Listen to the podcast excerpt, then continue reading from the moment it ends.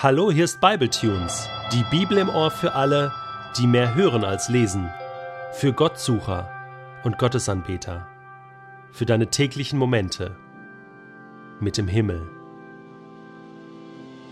Der heutige Bibletune steht in Apostelgeschichte 25, die Verse 13 bis 27 und wird gelesen aus der neuen Genfer Übersetzung. Bald danach kamen König Agrippa und seine Schwester Berenike nach Caesarea, um Festus anlässlich seines Amtsantritts einen offiziellen Besuch abzustatten. Da sie einige Tage in Caesarea blieben, nutzte Festus die Gelegenheit und informierte den König über den Fall Paulus. Wir haben hier, sagte er, einen Gefangenen, den mein Vorgänger Felix mir zurückgelassen hat. Seinetwegen sprachen die führenden Priester und die Ratsältesten des jüdischen Volkes bei mir vor, als ich kürzlich in Jerusalem war. Sie erhoben Anklage gegen ihn und drängten mich, ihn zu verurteilen. Ich gab ihnen zur Antwort, dass es bei den Römern nicht üblich ist, jemand ohne vorheriges Verhör abzuurteilen, nur um seinen Gegnern einen Gefallen zu erweisen. Erst müsse der Angeklagte den Anklägern persönlich gegenübergestellt werden und Gelegenheit erhalten, sich gegen ihre Anschuldigungen zu verteidigen. Daraufhin reisten einige von ihnen mit mir hierher. Ich schob die Angelegenheit dann nicht lange auf, sondern brief schon am nächsten Tag eine Gerichtsversammlung ein und befahl, den Angeklagten aus dem Gefängnis zu holen. Doch bei der Gegenüberstellung brachten die Ankläger keinerlei Beschuldigungen wegen irgendwelcher Verbrechen vor, wie ich das erwartet hatte. Die Anklagepunkte hatten vielmehr mit Streitfragen ihrer Religion zu tun und betrafen einen gewissen Jesus, der längst tot ist und von dem Paulus behauptet, er lebe.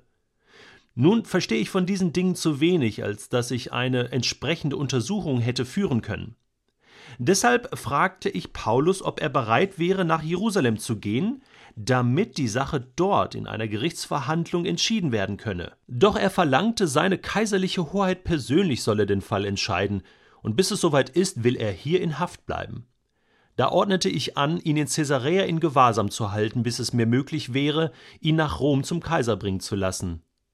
Am liebsten, sagte Agrippa zu Festus, würde ich diesen Mann einmal kennenlernen und selbst hören, was er zu sagen hat. Festus erwiderte, morgen sollst du dazu Gelegenheit bekommen. Und so geschah es. Am folgenden Tag erschienen Agrippa und Berenike in prunkvoller Aufmachung und begaben sich in den Audienzsaal, begleitet von hohen römischen Offizieren und von den angesehensten Persönlichkeiten der Stadt. Und Paulus wurde auf Anordnung des Gouverneurs aus dem Gefängnis geholt. Darauf ergriff Festus das Wort. König Agrippa und ihr alle, die ihr heute mit uns zusammen seid, hier seht ihr den Mann, dessen wegen mich das ganze jüdische Volk so heftig bedrängt. Sowohl in Jerusalem als auch hier in Caesarea haben sie mich bestürmt, er dürfe nicht am Leben bleiben. Was mich betrifft, konnte ich allerdings nicht feststellen, dass er irgendetwas getan hätte, worauf die Todesstrafe steht. Doch weil er verlangt hat, dass sein Fall vor seine Majestät den Kaiser kommt, habe ich beschlossen, ihn zum Kaiser zu schicken. Nun verfüge ich vorläufig in dieser Angelegenheit über keinerlei zuverlässige Information, die ich an unseren Herrscher weitergeben könnte. Deshalb habe ich ihn euch und besonders dir, König Agrippa, vorführen lassen in der Hoffnung, dass ich nach dieser Vernehmung imstande bin, einen Bericht abzufassen. Denn es erscheint mir unsinnig, einen Gefangenen nach Rom zu schicken, solange ich keine konkreten Angaben über die Beschuldigungen machen kann, die gegen ihn vorgebracht werden. Bis heute bin ich ein ganz großer Fan von Asterix und Obelix. Ich liebe diese Hefte und lese sie mittlerweile mit meinen Kindern zusammen. Die Kleinen verstehen dann mehr so die Witze von Obelix und wie er die Römer verprügelt mit Zaubertrank, Kraft und wie er die Wildschweine jagt. Und die Erwachsenen verstehen mehr die Ironie und diese lateinischen Sprüche und natürlich, dass sich da so ein kleines Dörfchen gegen das große Imperium der Römer wehrt. Ich habe so gedacht, der kleine Paulus wehrt sich jetzt hier gegen den großen König, gegen Festus, gegen die hohen angesehenen Römer. Das ist so ein bisschen Asterix und Obelix gegen das große Imperium. Die spinnen die Römer. Und ein Satz ist mir immer hängen geblieben, so dieses beim Jupiter, ne? beim Zeus. Und äh, habe mir früher gar nicht so viel Gedanken darüber gemacht, was denn dahinter steckt. Was für einen Glauben, was für eine Religion haben eigentlich die Römer? Uns ist vielleicht bekannt und bewusst, dass römische Kaiser, also Cäsaren, sich später verehren ließen als Götter und dass das zu riesigen Problemen führte gegenüber den monotheistischen Religionen Judentum und Christentum. Ein Christ glaubt nämlich, dass es nur einen Gott gibt und einen Herrn, und der sitzt auf dem Thron im Himmel.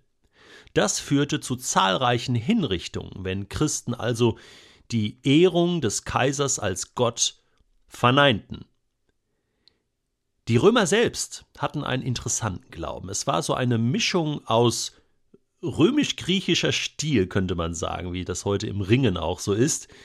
Sie hatten ja den Glauben an Planeten, ja, Venus, Jupiter, auch die Sonne spielte eine wichtige Rolle. Und es gab schon im dritten Jahrhundert vor Christus sechs Hauptgötterpaare die sie dann zu einem Zwölf-Götter-System zusammenbastelten.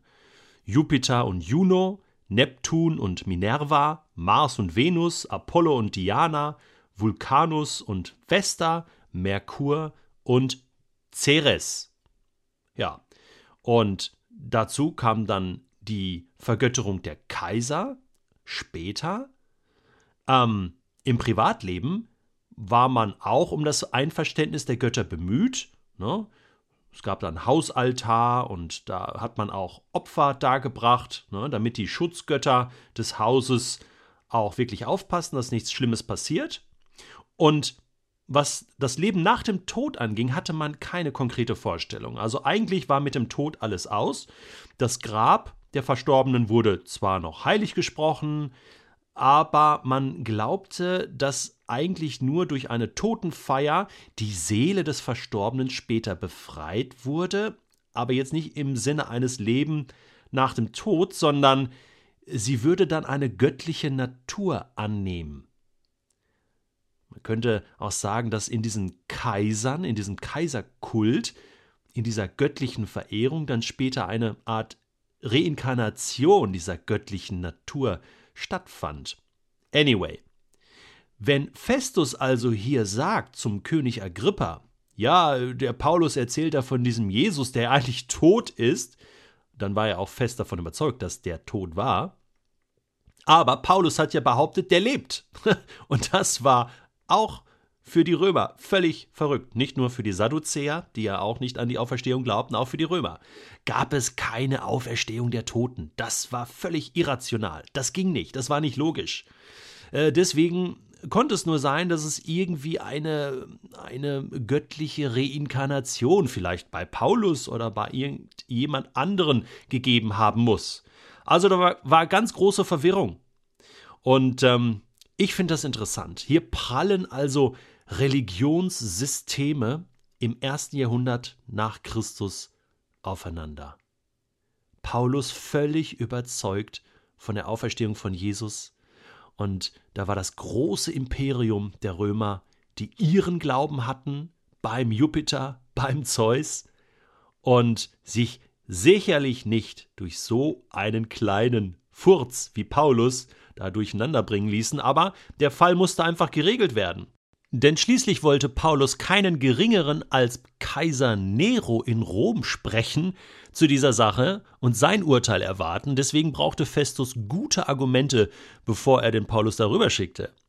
Was interessant ist, ist, dass das, was Paulus hier sät, dann später im vierten Jahrhundert nach Christus als Frucht und als große Ernte aufgeht.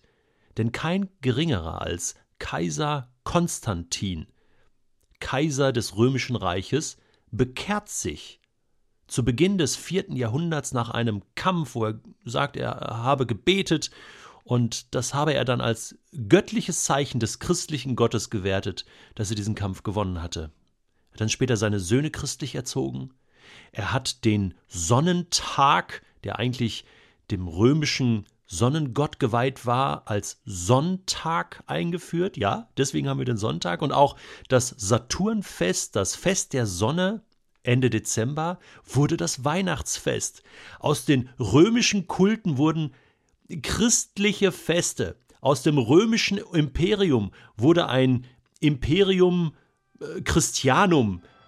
Es wurde gedreht und schließlich 380 nach Christus wurde das Christentum als Staatsreligion anerkannt. Natürlich ist das umstritten und es hat nicht nur Vorteile gehabt, aber der Einfluss des Christentums in dieser Welt ist unbestritten. Und mag es noch so lange gehen und Jahrhunderte dauern, selbst das römische Reich hat sich durch die Stärke eines Paulus, durch den Glauben eines Paulus irgendwann einmal gedreht. Und weißt du, was ich deswegen glaube? Es gibt noch große Hoffnung für diese Welt, in der wir leben.